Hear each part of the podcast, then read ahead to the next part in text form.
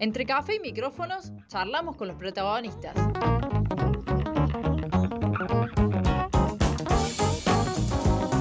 La entrevista en el centro que necesitas.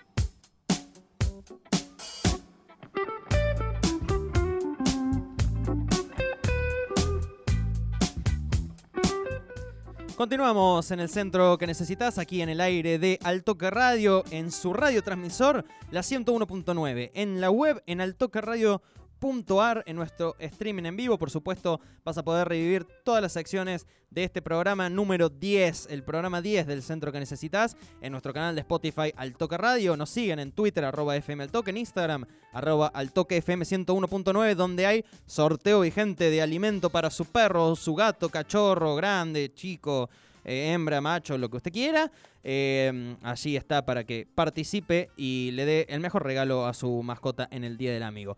Campeón de América, ¿cómo le está pasando? Muy bien, campeón de América. La verdad que un lindo programa estamos teniendo hoy. Y hoy viene, ahora viene una sección que ha sido muy linda, muy emocionante de hacerla. Eh, estuvimos charlando el día lunes. Nos- Exactamente. Nos fuimos hasta la vecinal industrial. Estuvimos charlando con Vero Blanco, que se está preparando para su participación en esta edición de los Juegos eh, Paralímpicos en el tenis de mesa adaptado.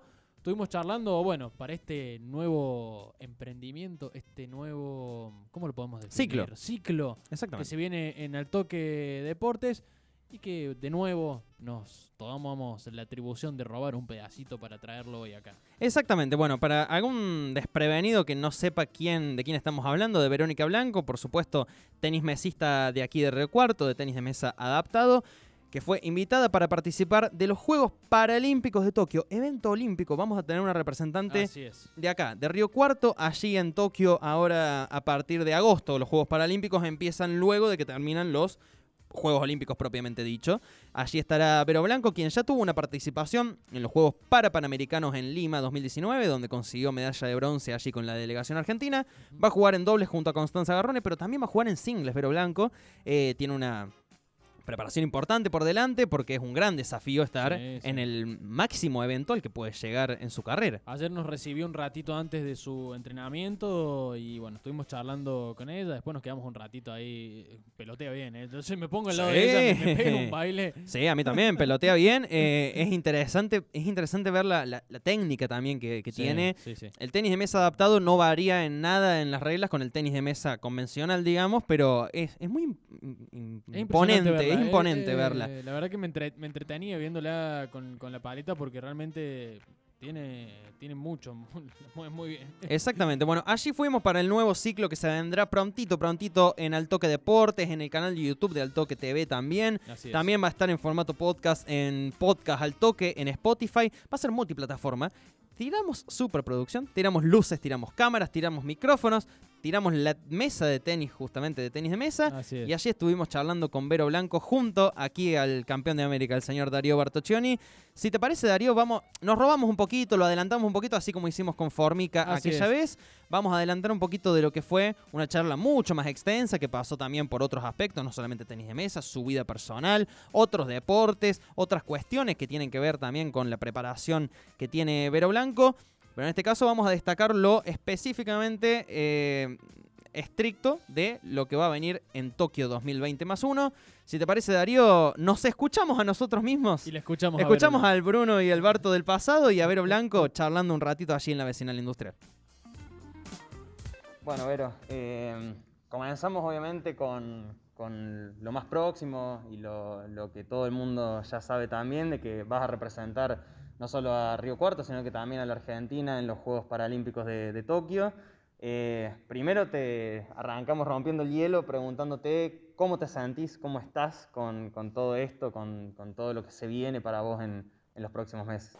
Sí, mira, todavía no caigo de, de- de todo esto, pero estoy muy contenta, lo estoy disfrutando un montón. Y bueno, entrenando doble turno a full porque la verdad que si bien venía preparándome, eh, nunca pensé en, ir a los Paralímpicos, así que la verdad que muy contenta y, feliz. Bueno, pero ya estamos acá, estamos en tu lugar de entrenamiento, estamos con la mesa, ya te vemos ahí. ¿Qué te pasó por la cabeza en ese momento en el que te invitaron a participar, en que te sonó el teléfono y dijeron, bueno, Vero, Sí, mira, eh, siempre fue un sueño para mí y siempre tuve la ilusión de que me llamaran pero nunca tenía algo certero de que había una posibilidad. Pero cuando ese día sonó el teléfono y vi el nombre de Alejandra, que era la de Fátima, se me cruzó enseguida, me van a llamar para los Paralímpicos. Y bueno, ahí nomás me dijo que había una posibilidad de jugar en equipo con Coti Garrone, que si yo estaba de acuerdo en participar, así que le dije que sí, imagínate el grito mío de ilusión y pero me dijo que no era nada confirmado porque eh, todavía no estaba todo dicho. Tenía que esperar unos días para que me den la confirmación. Así que bueno, tuve dos o tres días sin dormir, eh, esperando y el, miércoles, el martes a la mañana me mandó un mensaje y me puso, Vero, prepárate que nos vamos a Tokio. Así que ahí ya estaba, ya. Pensé que el el sueño ese seguía siendo sueño, pero no, la verdad que, se hizo realidad y la verdad que muy contenta. ¿A quién le contaste primero la, noticia? Bueno, cuando me llamó el sábado para decirme que había una posibilidad, se lo conté a mis hijos y a mi marido nada más, porque no quería decir mucho hasta no tener algo confirmado. Así que me preguntaban, ¿y te llamaron? ¿y te llamaron? No, le digo, espera, y bueno, el martes a las 7 de la mañana ya me mandaron el mensaje y ya ahí sí se lo mandé a mis hijos, lo desperté a mi marido, a mi entrenadora Maxi Medina, lo, llamé. Así que, bueno, y ahí empezó todo a, contar lo que, lo que me había pasado y bueno, eh, fue algo que no me lo esperaba. Decías que, bueno, eh, a tu familia fueron los primeros que, que, te contaste esto, los primeros con quien, bueno, compartiste esta noticia. ¿Y cómo está siendo ese apoyo por parte de tu familia en este momento, desde ese momento, eh, en toda esta aventura de rumbo a Tokio?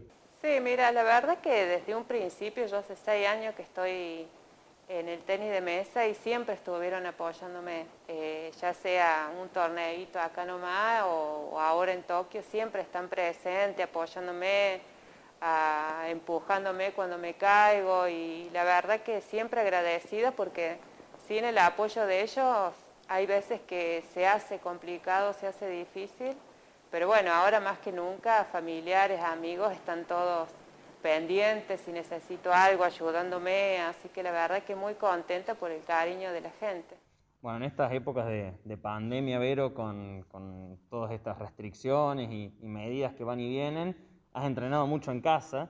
Eh, ¿Cómo ha sido esa readaptación también para entrenar en tu casa? Eh, readaptación también me imagino de, la disposición misma del hogar y de la familia, de la rutina del día a día. Sí, la verdad que yo ya venía entrenando hace rato en mi casa, eh, pero bueno, ya me mandaban la rutina de Buenos Aires, más la rutina que me daba mi entrenador, así que sí, iba adaptándome a lo, a lo que podía y bueno, ahora eh, redoblando lo que es el entrenamiento y ahora arrancando a partir de hoy en, la vecina la industria. Y esa rutina de entrenamiento que, estás teniendo, bueno, cuando no dispones con, del espacio de la vecinal propiamente aquí, ¿cómo es esa rutina? Eh, ¿Quizá en otro espacio, en tu casa?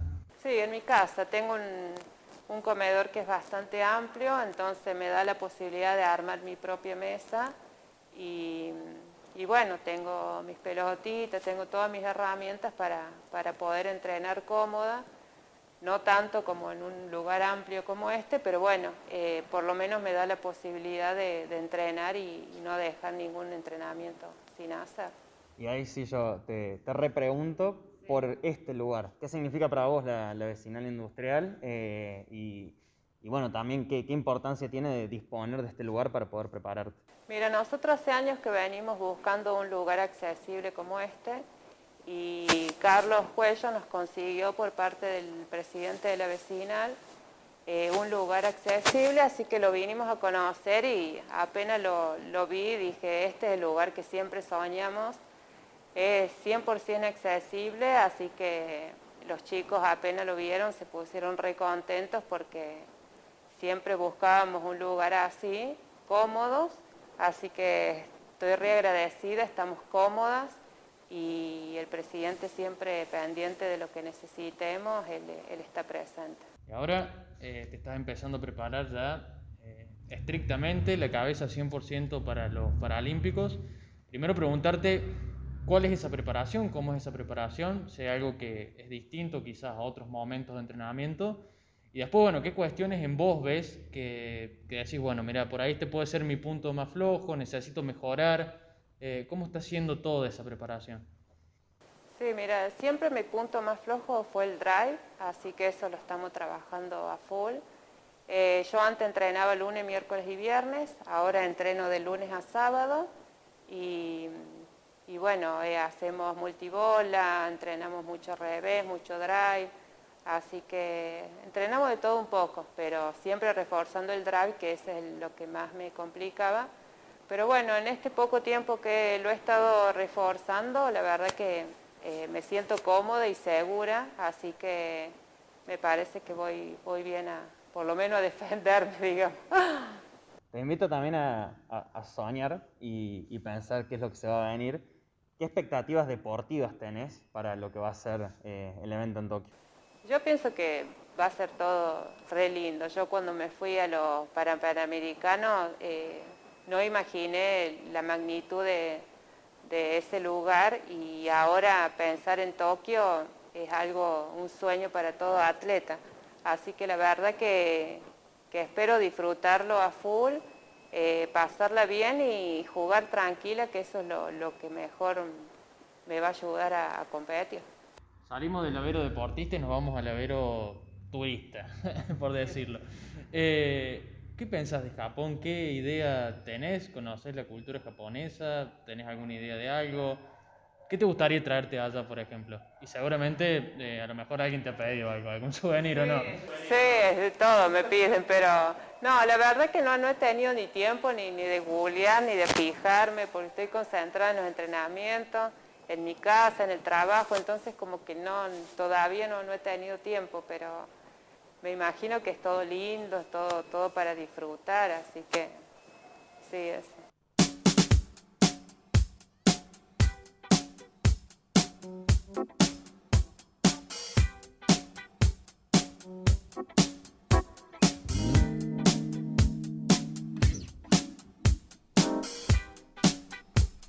Bueno, la palabra de Vero Blanco, ahí la, teníamos, estábamos charlando un poquito de lo que está haciendo este, esta preparación para Tokio, contándonos también ahí un poco de lo que viene siendo su aspecto un poco más personal, su día a día, su cotidiano, ¿no? Bueno, ahí estábamos charlando con Vero que como bien te agarré chocando la taza contra el micro.